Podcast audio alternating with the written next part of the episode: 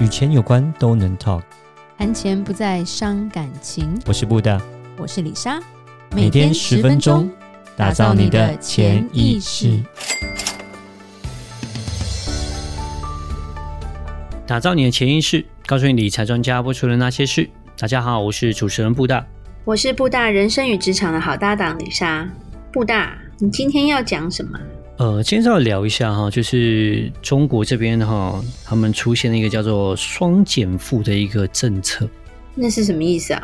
算是一个非常新的一个教育改革，屠杀补教界的教育改革。对，这个教育改革这个政策一出来之后，花，好惨！因为那个整个就是中国的补教界，整个股票市场很凄惨。对，像是那个很大的一些补教公司，像是新东方，就是。腰斩，就直接股票跌了百分之五十几。对啊，那像是什么高途集团跌百分之六十三，有什么好未来暴跌百分之七十，对，就是非常非常可怕，就是要么是腰斩，嗯、要么是根本是膝斩，就是。斩到膝盖这边这样子，所以非常非常的可怕。对，要膝斩。对对对对对对对，不是腰斩，腰斩是一半嘛，但是膝斩，对，就是因为对已经跌了百分之七十左右，对吧？那是不是抄底的好时机嘛？那我我觉得不是，其实并不是哦，好可怕。对对对对对，就是。不过这边我觉得让让听众再了解一下，因为中国之前是一胎制嘛，所以孩子都是当宝在养吧，所以都算是有点在精英培养吧，对不对？嗯，所以为了小孩能够进好学校，能够考好分数，对于补习班的要求跟价钱，都是父母都是拼了，真的。所以在我们学生年代，新东方就很大了。是的，他已经三十几年了，对啊，对，而且中国人这么的多，对不对？是。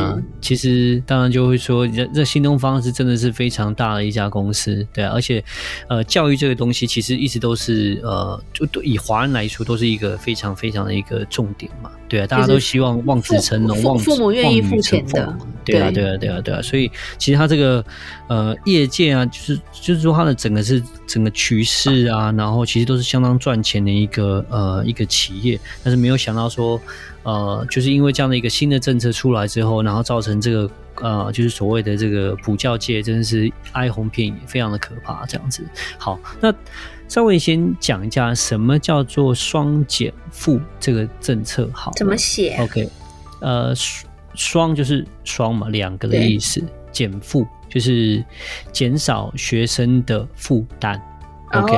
Oh. 对对对对对对，那为什么叫双减负？OK，它其实分成两块，它就是希望能够减少学生的负担这样子。那两个部分，为什么双就是两个部分？第一个部分是讲的是校内的部分，OK，他希望学生在校内校内的部分，他的课业各方面都是也能够就是减低。OK，减低，不要让学学生在学校里面的呃，就念书啊，各方面的压力那么的大。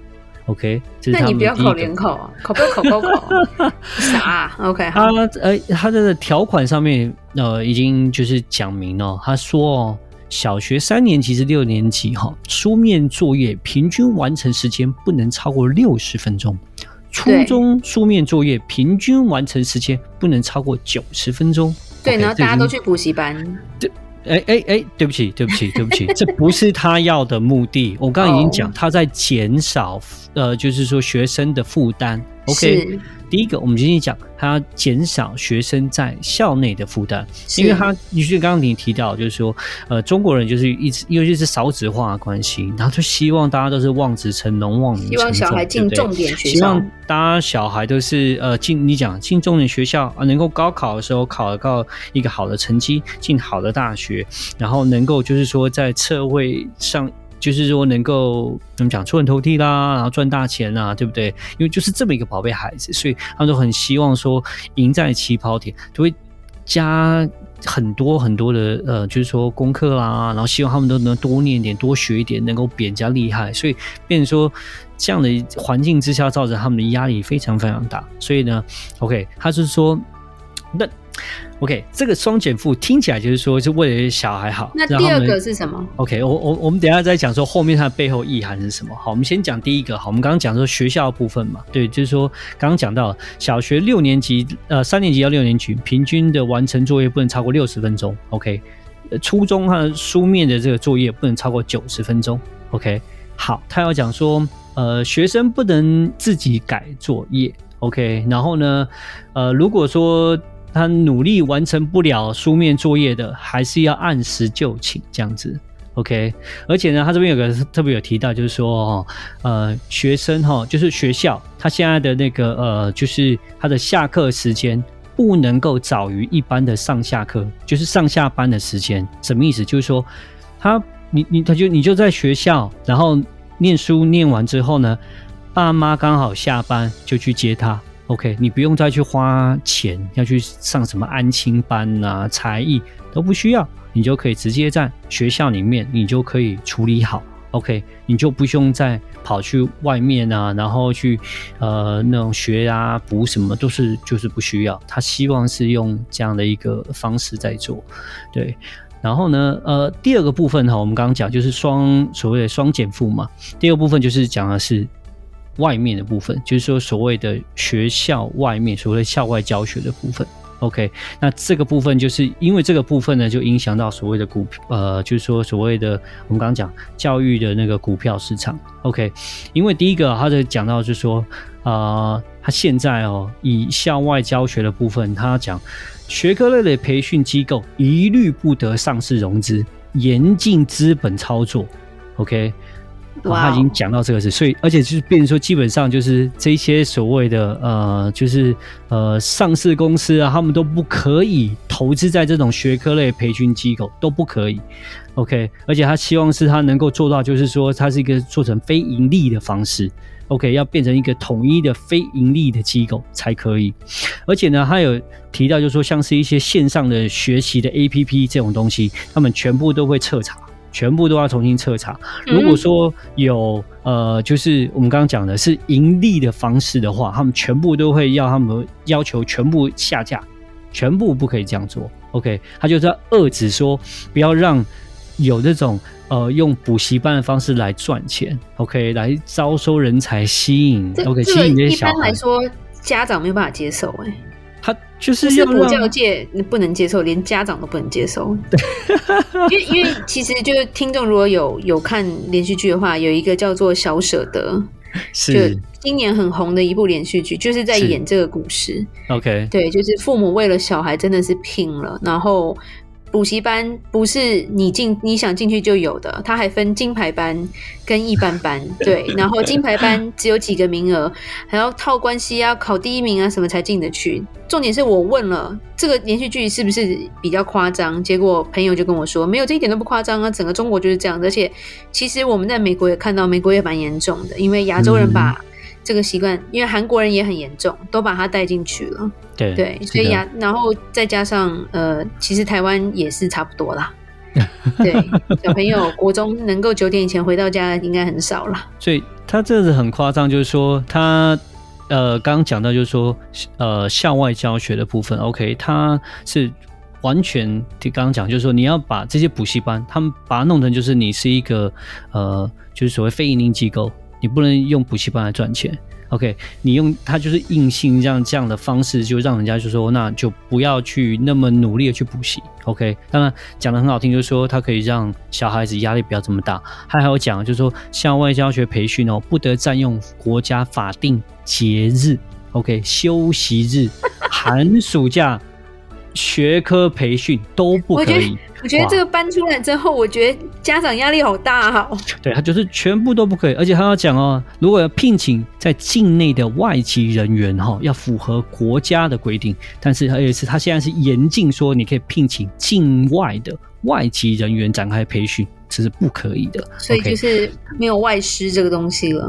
以就是说，我们是以说整个呃，对，就是也不是说不能不能外师，可以有外师，OK，但是就是。呃，他会有所管制，因为有可能就是有可能崇洋媚外那种感觉啊，学英文啊，然后就他是补习啊，所以有很多呃人去中国教英文嘛，对不对？对那，他就是要遏制这样的一个状况。OK，呃，当然我们刚刚讲这两段，第一个是他把呃学校的部分，他把学生的压力减低了，再把那个学生的这个校外的部分，也是应用这样的策略把它给降低的。哦，它的好处就是说让学生不要压力这么大。OK，这是他要的，呃，他要做执行的这一个做法。但是后面其实其实背后的意涵到底是什么？我们就是在聊这个东西。然后第一个是说，呃，其实中国哈实行的一胎化也蛮久的嘛，对不对？现在可以生三胎嘞。是，现在已经开始就是属呃，已经开始推行所谓的二胎跟三胎了。但因为为什么会推行到二胎跟三胎化？主要就是说，因为过去来讲就是一直一胎化嘛。那呃，其实中国现在发现就是有一个很大的问题，就是老龄化的非常的严重。OK，那因为我们刚刚讲年轻人生的少嘛，对，而且都是一胎，对不对呀？所以说，呃，开始有老龄化的一个状况发生，然后就发现这个年轻人他们的生育率，就是说，因为都只生一胎，那其实。呃，所谓的呃国家的 GDP 啊，国家的动能啊，呃，最重要就是年轻族群。OK，你要有年轻人，你才会有国家的 GDP，然后生产力各个方面哦才会好。那就是因为年轻人不多，OK，那开始就有这样的一个，就是 GDP 开始每年已经不像在过去成长的那么那么的好。OK，然后再来是说社会上面开始有一些呃，我们讲这种，就是说，因你刚刚前提提到，因为每个都像宝一样，OK，所以他们的劳动。市场劳动能力已经开始下降了。以前中国是个世界的工厂，大家都在那边生产。现在劳动力越来越成本越来越高，大家都又移到什么越南啊别的地方去。对，对，中国呢，整个它的这个我们讲就是说它的位置已经开始下滑。对啊，那就变成说它推行这个东西出来之后，它先它刚才先讲要推行三胎，OK，可以三胎，它就是希望它能够增加它的劳动人力，OK，但是发现说。没有相对的做到这个效果，因为他们还是精英培养，没有要做劳动力的。没错，没错，因为生的少。那他三胎化之后再去查他们的生产率，就是生育率，发现还是大家不敢生啊。为什么不敢生？第一个，你刚刚讲的精英化的那个教育方式，所以生小孩太贵。第二个，房子太贵，哦，所以说他们就会发生说，因为这个生小孩跟没错，生小孩。太贵，然后房子太贵，到变成年轻人宁愿变成说，我不要生了，对，我干嘛生？我还不要生。你现在跟我说我可以生三个，但是我也不想生，因为我养不起。嗯、OK，对。那这样造成这样状况，就发现就是说，我希望能够多生孩子，可是还是生不了。所以呢，他就把三胎化这个之后，再加上这个双减负这个政策一下去，我让你养小孩不用那么辛苦。让整个就是说这种精英教育的这个培训的方式，就把它给降低，这样的话劳动人口就会增加，然后大家会比较有意愿生孩子。那他是以这样的方式去期期望说达到这样的效果。讲实话，他来讲就是说，他其实因为呃中国的贫富差距很大，他是觉得精英教育，他是希望说就是有钱人去做就好了。对，那有钱人呢？他们怎么样做？他现在你说补习班什么不可以？没关系嘛，有钱人就请家教，所以以后家教会非常非常的多。然后有钱人就是一直在请家教，OK？因为这家教的话就变成基本上就变成说，就跟这个补习班就变成是不太一样的，就是可以自己请私教，私教就不在这个管辖范围之内。但是请不起私教的人呢，OK？那就是。就尽量你就不要学，你就不要学那么多了，你就开开心心像美国的那些呃社会一样，就是说自己就天天生天养这样子。那如果说真的，尤其是中国很特别，它是九年义务教育，不是十二年，所以说，哎，当你。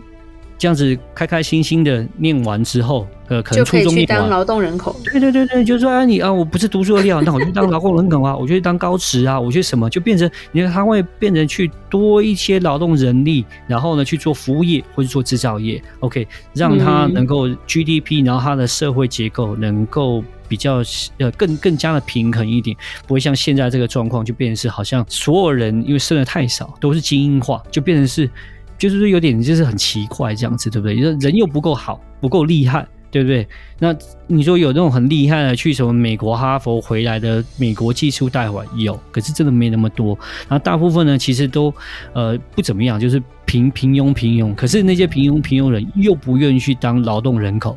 让它变成是这种青黄不接的状况，非常的。现在就是啃老的很多啦，这个、没错，中国因为他们就是努力也没用，干脆不要努力了。对对对对，那其实这样的做法就是我们只能说，就是中国来讲，就是呃，改革开放的到现在来讲，就是说它时间还是不是那么长，呃，相对于美国啊这些呃，就是说这些民主国家比起来是差着蛮多的。